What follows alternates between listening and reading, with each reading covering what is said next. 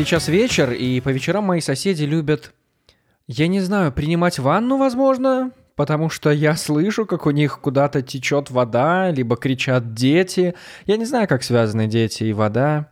Возможно, дети, дети воды. Ладно, это неправильное начало подкаста. Э, у меня по-прежнему продолжается карантин, как он продолжается и повсюду. Э, я сижу дома по-прежнему, как я уже говорил, в стуле, в новом стуле, который мне как-то привезли из одного мебельного магазина, рекламу которого мы, конечно, не будем использовать, потому что, ну, не платят нам еще за рекламу. Ну, что вы хотели, у нас тут звук в одном наушнике играет. Конечно, какая реклама. Очень смешно.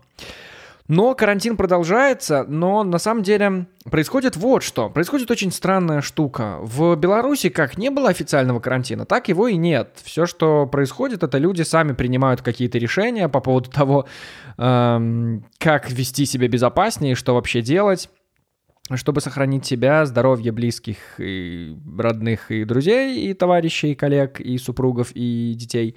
Но Дело-то не в этом. Дело в том, что страны по соседству и страны где-то подальше начинают потихонечку задумываться о том, как бы вот нам уже уйти от этого карантина, как бы открыть границы, лишь бы не с Белоруссию, и как бы вообще э, вернуться к нормальной жизни после всего этого.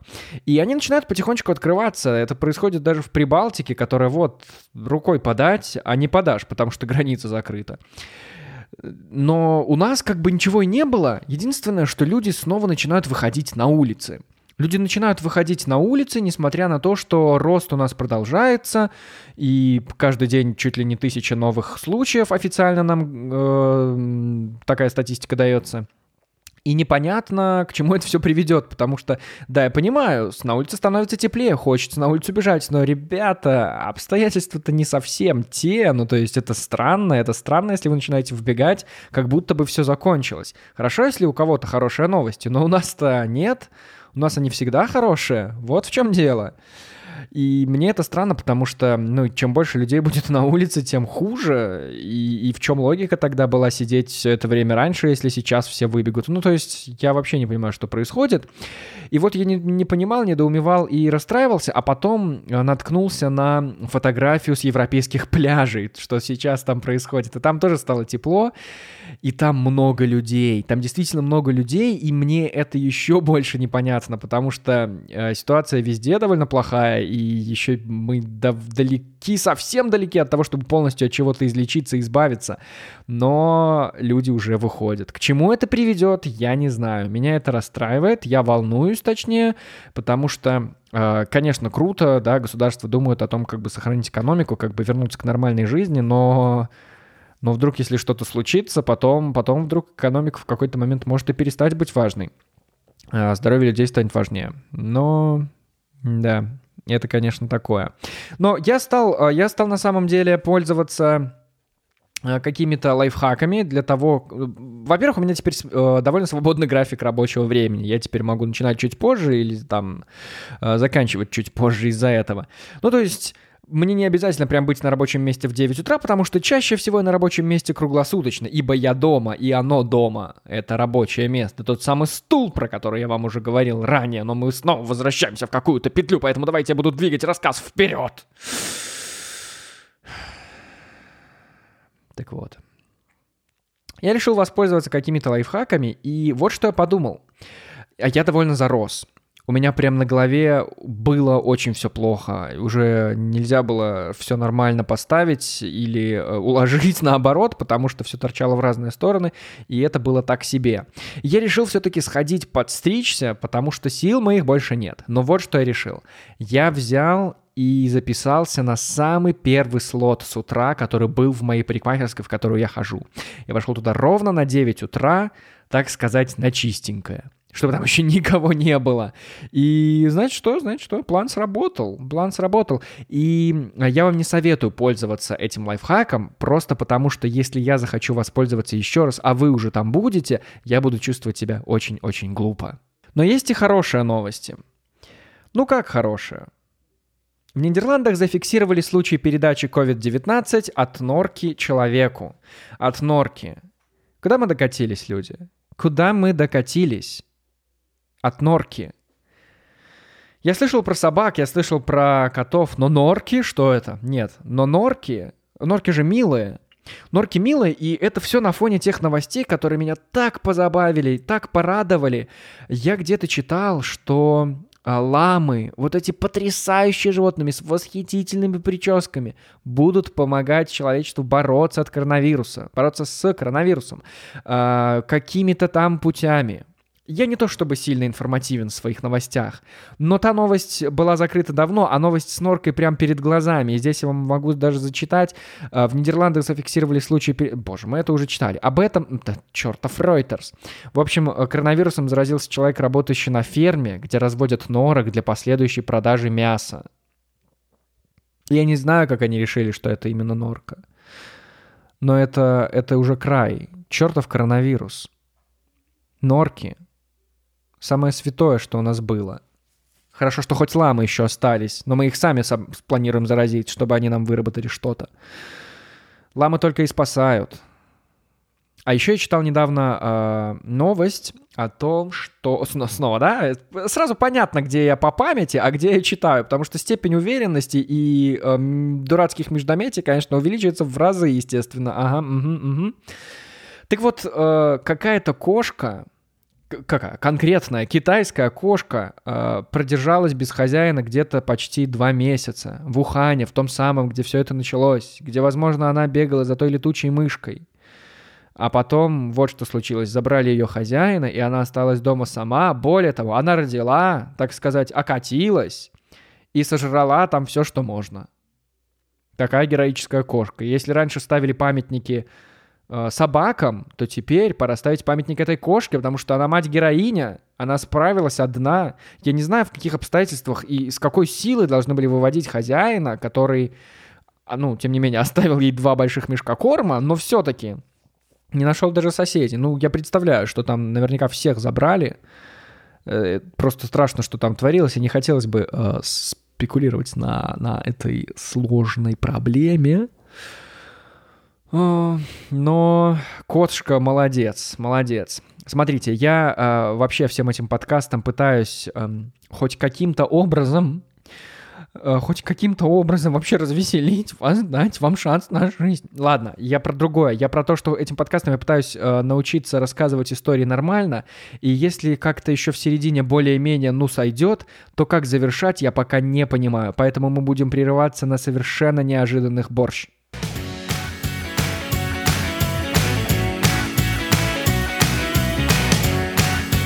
Еще, сидя на карантине, кроме того, что ты записываешь подкаст, ты еще начинаешь делать какие-то ужасные вещи. Например, подписываешься на Netflix. Вот что случилось. У меня э, давно, я, я даже не помню когда, возможно, полтора года назад, наверное, полтора, либо год назад, чуть больше, ну неважно, у меня была подписка на Netflix, вот это вот на месяц, бесплатный пробный период. Вот что я сделал. Я взял эту подписку и оформил ее. Ну, здесь история могла бы завершиться, а нет. Нет. А, тогда, я помню, на Netflix выходил вот этот потрясающий фильм из э, серии «Черного зеркала» «Bandersnatch», который был интерактивным. То есть ты мог выбирать, и до сих пор ты можешь там выбирать, этот фильм там действительно есть сейчас, а, и только там, мне кажется, эта опция доступна, увидеть его в том виде, в котором задумывали создатели. Выбирать действия героя. То есть в какой-то момент постоянно а, там есть какие-то а, штуки, когда герой на распутье, либо там просто нужно принять какое-то решение, даже банальное, там, не знаю, хлопья нужно выбрать на завтрак. И а, ты делаешь этот выбор за героя, и он медленно сходит с ума, потому что он начинает понимать, что он не сам принимает решение. В общем, это очень, очень умно сделано и очень логично. И вот тогда я из-за этого подписался на Netflix, точнее, оформил эту бесплатную подписку, и мне настолько понравился этот ресурс, этот сервис, очень классно сделано. Особенно хорошо работает на телевизоре. Очень хорошо работает, э, очень красиво все сделано, очень толково и очень крутые проекты, классные сериалы, много фильмов, документалок, всего чего угодно. Черт, блин, теперь еще и Netflix мне должен денег. А твою уж налево. Ну ладно я-то им ничего не должен, у меня был бесплатный период. И я за этот месяц понял, что Netflix настолько много забирает времени, что я просто не могу себе его позволить, еще и платить за... Ну ладно, это был не, не, не главный фактор, но действительно очень много времени. Вот что меня смутило в первую очередь, и я прям насильно себя отвязал от этой подписки, потому что опять бы вся эта сериальная подоплека меня поглотила полностью бы, а мне этого не очень хотелось. Поэтому я отвязался от него, и вот что случилось недавно. Недавно мне нужно было найти один фильм, и я его нашел на Netflix, и я решил попробовать, э, не знаю, не знаю, какие были мои мотивы, я, возможно, хотел уже заплатить, но случилась потрясающая вещь, просто потрясающая. Представляете, что случилось? Ни за что не догадаетесь. Оказывается, это, этой штукой э, в месяц бесплатный можно пользоваться больше, чем один раз. Представляете, больше, чем один раз. Настолько они хотят тебя подписать на себя. Я не знаю, насколько эта опция вообще доступна для всех. Прошло больше года с тех пор, как я воспользовался в первый раз им. Видимо, я не знаю, больше, больше чем раз в год нельзя этим пользоваться. А вот если год прошел, то пожалуйста. И теперь у меня снова подписка на месяц на Netflix. Там очень много разных сериалов, но вот что я сделал. Я включил э, 13 причин почему. Э, рассказываю. Это дело в том, что я включил третий сезон, потому что первые два я уже давно смотрел. Этот сериал вышел, наверное, в 2017 что ли году. Он был довольно популярным в самом начале. А, так, нормально популярным, о нем многие говорили. Я, собственно, поэтому и решил его начать. Было много хороших отзывов. Эм, вкратце, про что там вообще рассказывается. История девушки, школьницы, это что-то вроде аналога нашего 10 класса, то есть там детям по 16, подросткам по 16-17 лет, но они уже принимают довольно взрослые решения, и девушка решает себя убить и оставляет 13 кассет, или, в общем-то, 13 историй, почему она э, так решила. И несмотря на то, что ее история закончилась в первом сезоне, они сняли и второй сезон, который я тоже благополучно посмотрел. И вот я решил посмотреть третий, потому что тут как раз еще выходит финальный на днях, еще четвертый, и мне стало интересно. Я решил это все забинж-вотчить, то есть я прям очень быстренько все это дело посмотрел, расправился с ним как следует. Но вот что меня удивило. Вот весь американский шоу-бизнес, вот, вот все, ладно, не туда понесло меня, вот эти вот сериалы, которые есть на Netflix, американские, в них обязательно есть какой-то одинаковый посыл.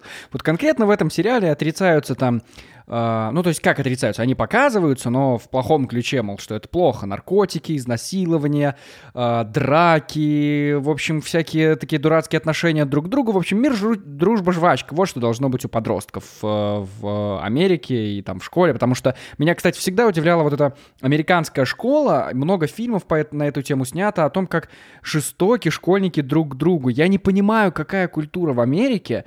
Ну, точнее, немножко понимаю, но все-таки довольно сложно мне понять, насколько можно травить вообще друг друга. У нас в школе, в нашем маленьком городочке все было довольно спокойно. Не знаю, ну, там меня какими-то словами обзывали, но такое со всеми было. Но чего-то супер, там, не знаю, криминального, как в этом сериале, не было. И что здесь происходит? Здесь они берут и вываливают все вообще проблемы, которые могут произойти вот в обществе в Америке, ну, давайте так, в, для конкретной вот возрастной группы 16-17 лет, и переваливают их на конкретную группу, узкую группу лиц, главных героев сериала, о которых идет речь, о которых здесь рассказывается, идет повествование. И все здесь показывается о том, как они это противостоят всем этим силам, как они друг друга обманывают, как они э, друг друга подставляют, а потом все дружно мирятся и сражаются с общим злом и все благополучно завершается. И не то, чтобы это сделано плохо, это сделано очень умно. Особенно вот в третьем сезоне мне понравилось вот эти вот мои любимые штуки, когда начинаются параллельные таймлайны, и ты понимаешь, ты видишь, что, что было в прошлом, что сейчас, и одинаково не понимаешь, что происходит в обоих этих периодах. Но развязка, ну, настолько странная. Вот, вот меня, я помню, это задело во втором сезоне. Первый сезон был отличный, а вот во втором сезоне тоже все шло так хорошо-хорошо, и потом какая-то абсолютно дурацкая развязка была затянута. Здесь то же самое, причем здесь еще с 11 наверное, серии всего 13. Собственно, из названия сериала и понятно. Здесь как-то начинает еще растягиваться. Какие-то моменты, которые можно было бы опустить, они либо начинают очень долго показывать, либо начинают как-то растягивать их э, не очень хорошо. И начинает сразу соответствовать такому сериальному мыльному статусу скорее. Но, э, в общем, в любом случае, я посмотрел этот сезон, и если вы вдруг хотите там чем-то развлечься, первый сезон, например, можно очень даже хорошо посмотреть и закончить на нем, в принципе. Там, по-моему, история завершалась довольно хорошо и понятно. А, вот. Но в любом случае, вот что меня удивило на Netflix, а, я когда туда зашел, я понимаю, что он составляет персонализированное меню и главную страницу. По какой-то причине Netflix у меня решил, что я 14-летняя школьница, и начал мне показывать все вообще всевозможные сериалы с э, подростками. И наверняка Наверняка не только у меня такое меню. А, ну и в целом я просто открыл вот эту строку с новинками сериалов, которые есть на Netflix, и там очень много сериалов про подростков. Я уверен, что все они довольно одинаковые, всех их показывают, потому что а, вот эти все проблемы поднимаются, все это очень важно знать. Но что меня смущает всегда в этих сериалах? Во-первых, то, что они довольно одинаковые. А во-вторых, вот как раз это странная несправедливость, когда все проблемы валятся на узкую группу лиц, которые еще ходят по коридорам и начинают друг на друга смотреть. Знаете, когда вот в толпе два героя где-то там на разных э, гранях, на разных концах коридора находятся, один проходит мимо, вдруг случайно замечает этого героя, понимает, что у него есть наверняка какие-то секреты, или он подозревает его в чем-то, и когда он уходит куда-то там на лестницу или заходит в кабинет, он, не отводя взор, смотрит на того героя в другом конце коридора, чтобы создать вот это напряжение, саспенс. Это, это довольно глупо выглядит. И я вот, вот что понял, что это это какая-то реальность на стероидах. То есть доведенные до абсолютизма все эти проблемы, которые есть, показаны вот в определенном сериале, и наверняка этих сериалах огромное множество, особенно здесь на Netflix. И я понял, что вот я поэтому и люблю научную фантастику, все эти фантастические фильмы, там, фэнтези даже, а, где точно такие же проблемы. То, вот все то, что есть у нас в обществе, но просто это показано какими-то красивыми метафорами, эпитетами, чем-то выдуманным, э, но в красивом каком-то ключе, в красивой обертке все те же проблемы. Но сделано это тоже по-умному, и не просто в лоб тебе это подается, а какими-то вот намеками. И вот это здорово. Но таких фильмов что-то вот немного я нашел на Netflix. Видимо, буду изучать еще целый месяц.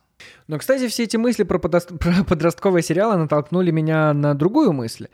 А я вспомнил, что в детстве я тоже смотрел еще один подростковый сериал. Хотя не то чтобы сверхъестественное не было подростковым сериалом, но, в общем-то, сериал про подростков, скорее так. Uh, он назывался «Мятежный дух», и я помню, что все с ума по нему сходили. Он, по-моему, аргентинский. В нем всего лишь два сезона, но во втором что-то вроде миллиарда серий. Или миллиард двести тридцать, ну, что-то такое.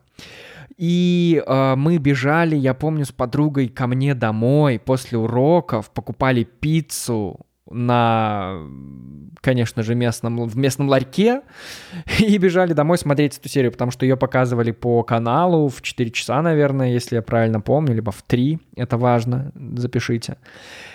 И, и он был совершенно каким-то дурацким, потому что там какая-то мафия была, там пытались всех убить, э, кого-то повесить, э, какие-то ужасы творились. А история была вокруг музыкальной группы, э, музыкальной группы ребят, которые создали эту группу, два парня и две девушки, конечно же, они все встречались друг с другом, все любили друг друга, и их родители тоже. Ну что вы хотели? Аргентина, жаркая страна, жаркие эмоции. Полететь сможете? Пусть летайте, увидьте, посмотрите, Загляните им в глаза.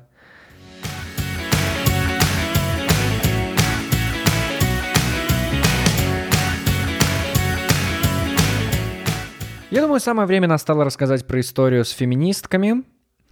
Либо нет. Я так и не понял, кого можно называть феминистками, кому, кого нет. Это очень-очень такая щепетильная тема, потому что, мне кажется, обидеть здесь можно кого угодно, и я рискую, я просто, я не знаю, я изворачиваюсь как могу, я рискую, я, рискую всем, записывая это, я даже не знаю, правильно ли я поступаю, но вот что случилось. Я долго молчал, и сейчас я решил рассказать.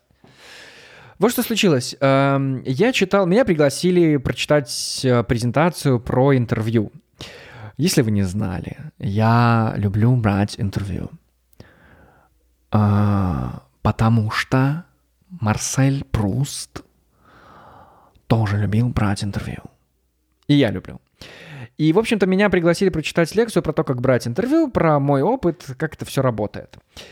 И я читал эту лекцию и дошел до того слайда, где я рассказывал про то, что неплохо бы в начале перед интервью провести пятиминутную такую ледокол, пятиминутную разминку с героем, ледокол такой, разбить лед и поговорить на какие-то отвлеченные темы. Я сказал, возможно, стоит спросить, как он добрался сюда, как ему погода, либо там, не знаю, сделать комплимент кошечке, если вы у девушки ее увидели в Инстаграме, либо похвалить ее платье, в котором она пришла.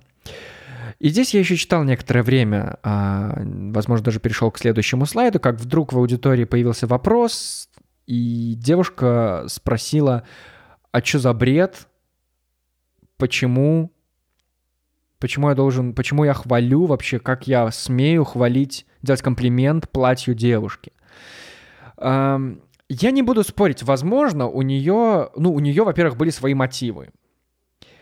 Uh, у этой девушки, которая подняла руку, задала вопрос, и я очень рад, что она этот вопрос задала, потому что я никогда не задумывался об этом. Мне, ну вот я, возможно, слишком старомоден и жил слишком долго в том мире, где сделать комплимент uh, наряду человека это, это хорошо. Возможно, что-то изменилось, потому что на самом деле я вовсе не имел в виду, что именно девушкам. Ну, то есть в конкретном случае это был просто пример, просто первое, что пришло мне в голову. И, возможно, опять-таки мне стоит как-то перестроить свой мозг, э, возможно, мне стоит сделать операцию на него, чтобы э, как-то переключить свое сознание, и первые вещи, которые попадают в голову, менялись. Но в целом я очень долго об этом думал, потому что очень какая-то накаленная ситуация была в аудитории, я даже оторопел, я не знал, что ответить. А, потому что лекция это была не об этом, и вопрос был странный. И в целом мне не кажется зазорным делать комплимент человеку, неважно, девушка это парень, если там парень пришел в отличном свитере, я сделаю ему этот комплимент. Крутой свитер, чувак, и мне ничего не стоит. Но как-то это все вызвало большие споры, и мне кажется, что и она ушла обиженной, и я ушел задумчивым, и, и вот до сих пор, вот только сейчас этот, этот мой ревил вам, рассказ мой, помогает мне справиться с этой болью. Я просто вот чего не понимаю. Мне кажется, что я и сам был, ну, и, возможно, являюсь феминистом. Если я правильно понимаю все это движение, и опять же, я захожу на очень скользкую тропинку, здесь прям, мне кажется, так легко обидеть кого-то. А, мне кажется, что, ну, в смысле, я действительно поддерживаю девушек, женщин в их стремлении за свои права. Если кого-то угнетают, либо ущемляют чьи-то права, это априори плохо. Неважно, кто ты.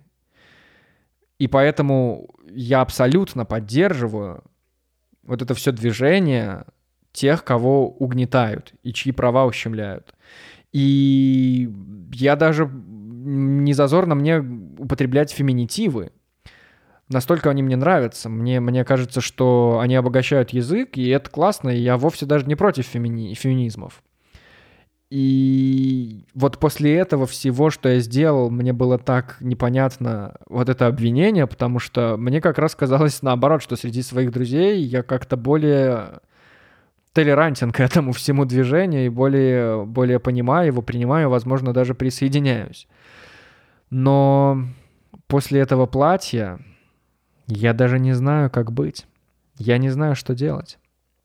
Я долго бродил в ночи, я, я искал, Искал, кому бы сделать комплимент, кому бы сказать, как чудно твое платье выглядит в этом лунном свете. Но никого не нашел, просто убился головой об дерево, вернулся домой, умер, воскрес, и вот я снова с вами. Вот такая вот история.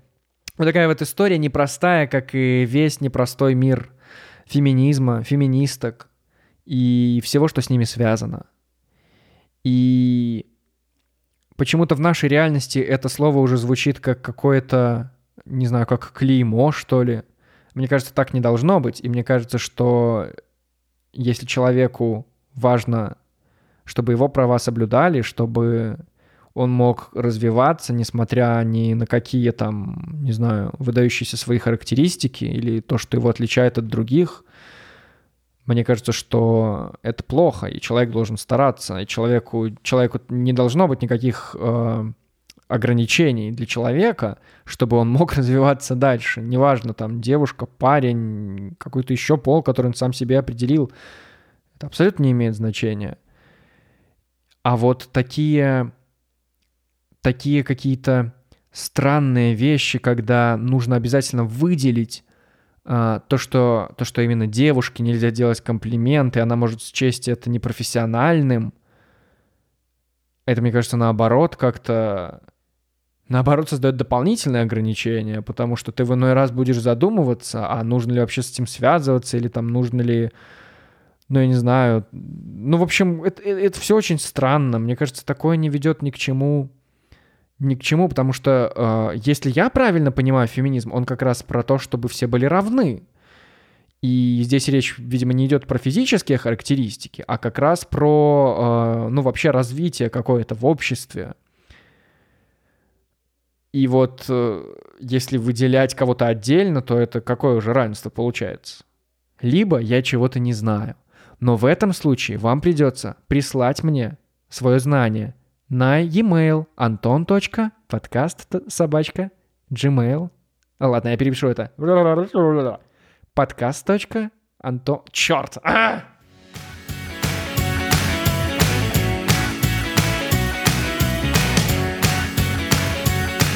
а! Если я уже заговорил про феминитивы и русский язык, то не могу не поделиться страшно прекрасной новостью. Я открыл для себя удивительный подкаст. Это очень крутой подкаст, называется э, «Розенталь и Гильденстерн». Это подкаст «Медузы». Я очень люблю «Медузу». Ну, мне не очень заходит их отношение к Беларуси, но это отдельная тема. Но вот те тексты и те тексты про расследования, которые они делают, они отличные, мне очень нравятся их э, репортажи. А вот э, подкасты у них вообще потрясающие. Там все очень хорошо. Я, правда, слышал, слышал немного и слушаю постоянно только тексты недели. И вот недавно открыл для себя подкаст о русском языке, который, кроме их э, местного журналиста «Медузы», ведет еще и э, главный редактор грамоты.ру. А грамота.ру — это тот самый сайт, на котором я всегда проверяю ударение в русском языке. Собственно, если мне какое-то слово непонятно, да, конечно, ты можешь его вбить в поиски и посмотреть, что же там на Википедии горит, какая черточка.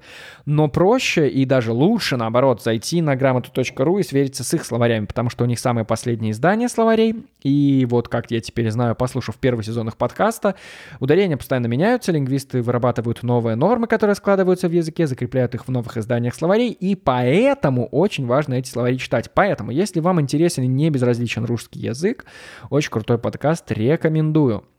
А мне не безразличен русский язык, я всегда увлекался им. И, кстати, о, отличный повод рассказать эту историю. А, даже несколько историй. А, в общем-то, с русским языком у меня давно какие-то хорошие отношения. В детстве мне учительница говорила, что у меня была природная грамотность, потому что я просто, ну, почему-то почему-то у меня получалось грамотно писать слова. Ну, я рано начал читать, возможно, в этом дело, и рано бросил читать. Возможно, дело в том, что я рано начал и рано бросил, поэтому. А вот э, слова я умел как-то писать правильно, без ошибок с самого детства. И из-за этого любовь к русскому языку, из-за этого Олимпиады были, и из-за этого у меня было 100 баллов на ЦТ. Вы представляете, на централизованном тестировании, которое все сдают перед поступлением в университет, я сам своими кровными руками, кровными руками, да вот так я знаю русский теперь, заработал 100 баллов из 100 возможных. Я долго скрывал это, я не говорил этого никому, потому что э, родители боялись, что меня сглазят, наведут порчу, продадут цыганам, украдут с конями, и э, что потом со мной делать с таким поношенным. А так, конечно, у меня были эти 100 баллов, я теперь могу это всем рассказывать. И использую эту возможность всякий раз, даже сейчас, потому что я молчал слишком долго. И я больше не собираюсь. И вот я люблю русский язык с тех пор. Правда, на Олимпиадах, кстати, у меня ничего хорошего не получалось. Я доходил до области, это областной. Получается, первый уровень — это школа, второй уровень — город, район, район, район. Третий уровень — это область, и четвертый уровень — это уже финал Республиканской Олимпиады. Но до нее я никогда не доходил, максимум доходил до областной, и два года подряд в 10-11 классе ездил э, на областные Олимпиады. Но там была своя тусовка, как-то я ничего не понимал, и там загвоздка-то в том была, что Олимпиада проводилась не только по русскому языку, но по русскому языку и литературе. И вот здесь уже возникали, конечно, большие сомнения, потому что «Войну и мир» я так и не прочитал, половину вопросов, соответственно, э, на половину вопросов не знал ответов. И все. И вот так вот э, и получилось, и случилось. Но хотел-то я рассказать про другое. Меня, у меня были мысли в какой-то момент перейти разговаривать на белорусском языке, начать разговаривать на белорусском языке, как э, делали, кстати, многие крутые чуваки из нашего города. Но вот из-за этой всей любви к русскому, из-за этой всей истории, которая меня его связывала, ну, я просто не мог от него отказаться. Поэтому я сейчас пытаюсь нагонять то, что я э, забыл или от чего отстал в белорусском языке, потому что он ведь тоже развивается, и в него тоже входят современные слова, которые я мог не знать. А на русском языке общаюсь э, и тоже пытаюсь его ну, как-то улучшить, потому что, мне кажется, нет предела совершенству, и чем больше книг читаешь, тем больше новых слов узнаешь. И это важно, потому что, а, чтобы не стать плохим чиновником, а я, знаете ли, работал в государственном учреждении и знаю, о чем говорю. Чтобы не стать плохим чиновником, нужен большой, широкий словарный запас, иначе будешь говорить, как, не знаю, как Емеля. Я не знаю, был ли у Емели плохой словарный запас, но видите, какой пример из русской народной сказки? Ладно, такое себе. Ну, в общем, э, это важно. Это важно, чтобы не выглядеть э, редиской, вот даже в подкасте. Пока что не получается, но знаете, что я вам скажу? Я сижу в изоляции уже очень долгое время. Я скучаю по живому общению. Я не говорил с людьми очень долго. Я не видел белого света. Моя кожа похожа на э, огурец. Вся в пупырышках. Из-за отсутствия солнечного света, из-за отсутствия витамина D, кальция, магния и рыбьего жира. Так что вот вам мой совет. Если вы меня слышите, помогите.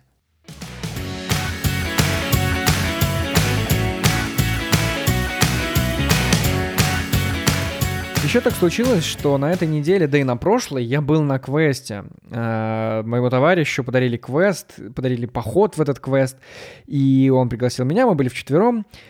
И, ну да, понимаете арифметику, да, он пригласил меня, мы были вчетвером. Самое забавное, ну почему я решил, что туда можно пойти? Потому что я подумал, что это же квест, э, закрытое помещение, да, но с другой стороны там никого еще и не будет, только проверенные чистые люди. И это, кстати, самый официально, это самый российский комментарий, который прозвучал в этом подкасте. Вы можете э, обнаружить соответствующую премию на э, сайте этого подкаста, которого пока еще нет, но как только появится, конечно, премия за самый российский, э, самую российскую фразу появится. Так вот, я э, пошел на этот квест, и вот чего я не ожидал. Он, оказывается, состоит из двух частей. Он супер страшный. Но другое дело, что там были актеры. Там были живые актеры, а я ни разу не был на таком квесте. И это, это меня удивило очень сильно. Я э, не предполагал, что вообще возможно э, настолько страшно пугать людей, потому что вот если вы видели когда-нибудь в фильмах, в фильмах ужасов, как э, маленькая девочка вдруг оказывается от героев на очень близком расстоянии, либо там в камеру начинает резко лететь, то вот это я видел вживую, потому что свет-газ, девочка оказывалась чуть ближе в следующий раз, когда свет загорался, и это было очень стрёмно. Это было очень стрёмно, я не знаю, как она видит в темноте, но ей получилось нас э, запугать, она отличная актриса. Ну ладно, Uh, квест вот на чем, на чем основывается. Там uh, девочка что-то кого-то убивала, фиг знает что. На самом деле разгадывать особо не приходилось, приходилось больше кричать и убегать от нее. Но после первой части, а мы не знали особо, что это была первая часть, после первой части квест прервался очень неожиданно, и нам сказали, что вы прокляты, и вам в течение недели можно пройти вторую часть квеста, ну как можно, нужно пройти вторую часть квеста, чтобы снять проклятие, а ну и вот вам скидка. Ну, короче, они сделали все для того, чтобы мы, для того, чтобы мы вернулись, и мы вернулись. Мы вернулись, это самое ужасное, потому что во второй части... Вторая часть была веселее, потому что там было больше локаций. Во второй части в какой-то момент мы оказались э, в тупике, наверху лестницы. И снизу вдруг мы услышали, как заводится бензопила. Мы услышали звук бензопилы. И видели человека, который шел. Свет выключился, свет погас. И звук бензопилы начал становиться более явным. Настолько явным, что мы не только звук уже услышали, а и запах тоже. Это прям была настоящая бензопила. Но когда мы почувствовали вибрацию у наших ног, и не то, что у наших ног, а прям ногами почувствовали эту вибрацию. Короче, чувак Это самое, это самое дикое, что вообще могло произойти. Я никогда не думал, что они могут такое сделать вообще. Я, я был на малом количестве квестов в своей жизни, но это, конечно, не забуду никогда. В общем-то, они взяли настоящую бензопилу и просто сняли с нее цепь. То есть они реально использовали бензопилу. Чувак шел с бензопилой, в темноте подкрался к нам и начал ногами водить этой бензопилой, по ногам нам начал водить этой бензопилой без цепи. И она пахла, и у меня одежда даже пропахла этим бензином или чем там бензопилой заправляют. И это, конечно, потрясающий опыт. Я не знаю, наверное, это самое яркое, что случалось за эти месяцы карантина. Меня пугает, конечно, что там были актеры, но так и быть, они сказали, что очень сильно все дезинфицируют, и даже нам в перчатках э, приносили все эти бумаги, где надо было подписывать о том, что мы не боимся за своей жизни. Технически они могли сделать с нами все, что угодно. Так что да, мне очень понравилось. Но вообще квест это довольно весело. До этого я был всего пару раз, но был дважды на одном квесте в виртуальной реальности, что тоже довольно забавно. Если вы надевали когда-нибудь VR-очки, то вы можете понимать, что там внутри целый мир и целая новая реальность. Это как, знаете, если вы сейчас слушаете этот подкаст в наушниках, возможно, даже в двух наушниках, и меня слышно из каждого из них, Можете прямо сейчас закрыть глаза, лечь на что-нибудь мягкое, пушистое и представить, что весь мир, он только в этих звуках, в этих колебаниях тишины. И это и есть другая реальность. А пока давайте насладимся музыкальной вставкой. Пока мы не перешли к следующей теме, я просто не могу поделиться этой радостью в продолжение темы про, про квест, на который я э, с друзьями ходил. После того, как я уже записал этот кусочек подкаста, на следующий день мне позвонили, и это был, наверное, один из лучших телефонных разговоров в моей жизни, потому что мне позвонили из этого квеста собрать впечатление. То есть как бы какой-то отзыв расширенный получить, я не знаю, для того, чтобы, возможно, улучшить э, этот квест, который они проводят. Мне позвонили вот как раз из этой компании, которая этот квест организовывает, и начали задавать вопросы по ходу квеста. То есть там были вопросы типа, а вы когда поднимались по лестнице, а вы вот а, слышали, как цепи там, может быть, звенели, или, возможно, кто-то кричал? Угу, понятно. А вот когда за вами бензопила, за бензопилой гнали, скажите, вот вам по ногам а, бензопилой потом водили, да? Угу, да, хорошо, понятно. Вот когда девочка Эмили до вас дотрагивалась и вас пугала, а, у нее ручки были холодные, ледяные, может быть, почувствовали это? Ну, а вообще она вас трогала, да? Угу, ну, а страшная она была, вы ее боялись. Это был лучший разговор. И во всяком случае, если не лучший, то когда на смертном одре я буду буду лежать и выбирать, э, раздавать номинации в самые лучшие, все, что произошло за мою жизнь, этот квест, э, этот разговор телефона явно будет номинирован на лучший телефонный разговор э, в моей жизни. А вот теперь к следующей теме.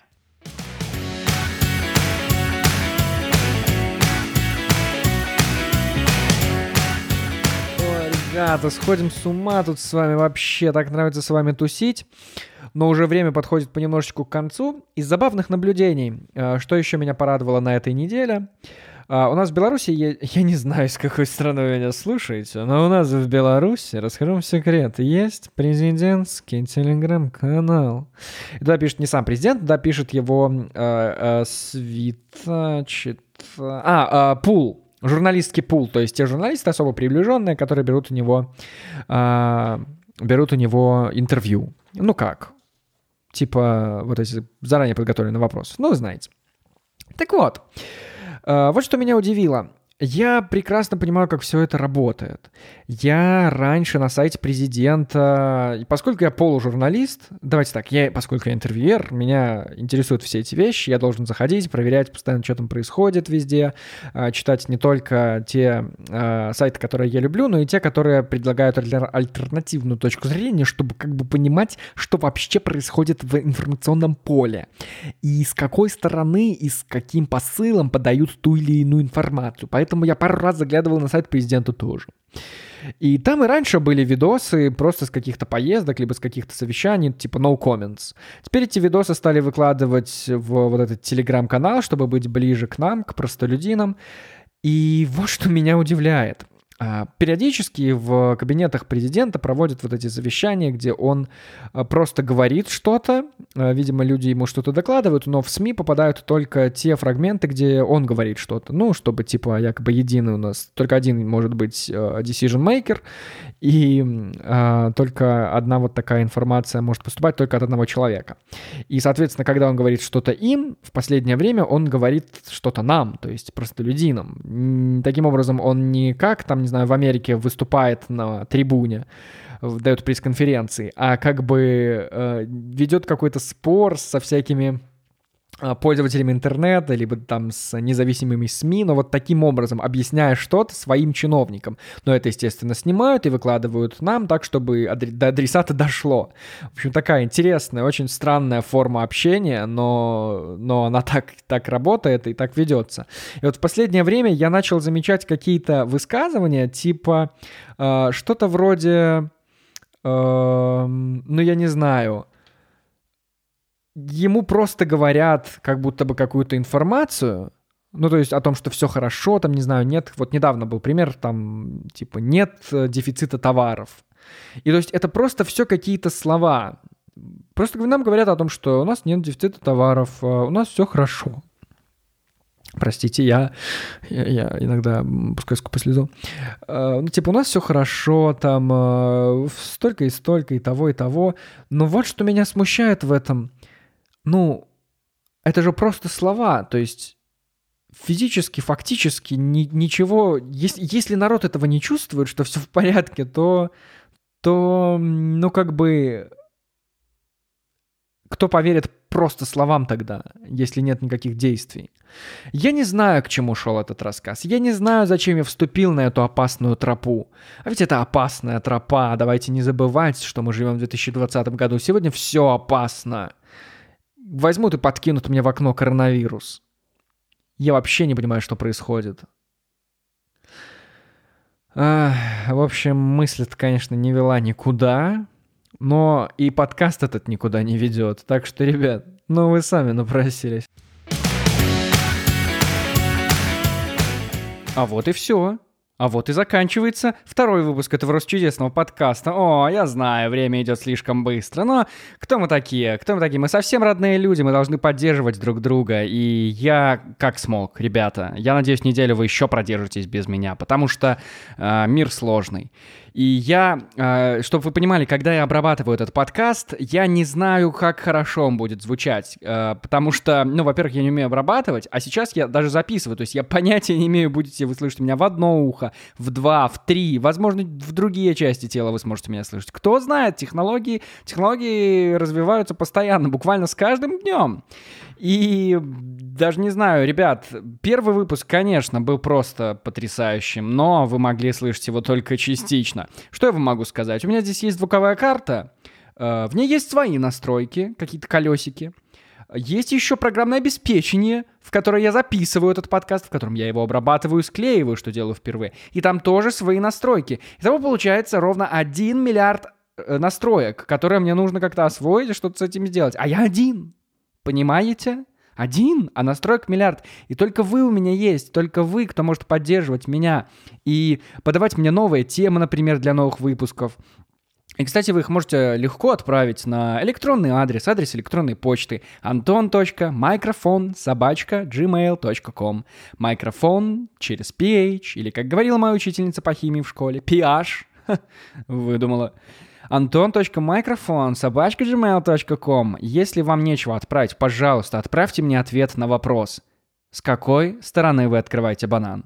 С той, с которой черенок или там, где пимпочка? Это чрезвычайно важно. Итоги мы будем подводить на протяжении буквально всех следующих выпусков. Но если вы успеете сделать это в течение ближайшей недели после того, как этот подкаст вышел, мы обсудим их уже в следующем выпуске. Ребят, Пришло время, пришло время пропроща... Здорово, что я оставляю все эти штуки, потому что мне пофигу. Вообще, эм, как-то шаленый. Пришла пора прощаться. Это значит, что еще одну неделю мы проведем порознь. Но вы можете, как всегда, писать на anton.microphone чтобы скрасить это ожидание и подкинуть мне тем для новых выпусков. Я буду рад увидеть вас снова. Это был Антон, и я говорил в микрофон.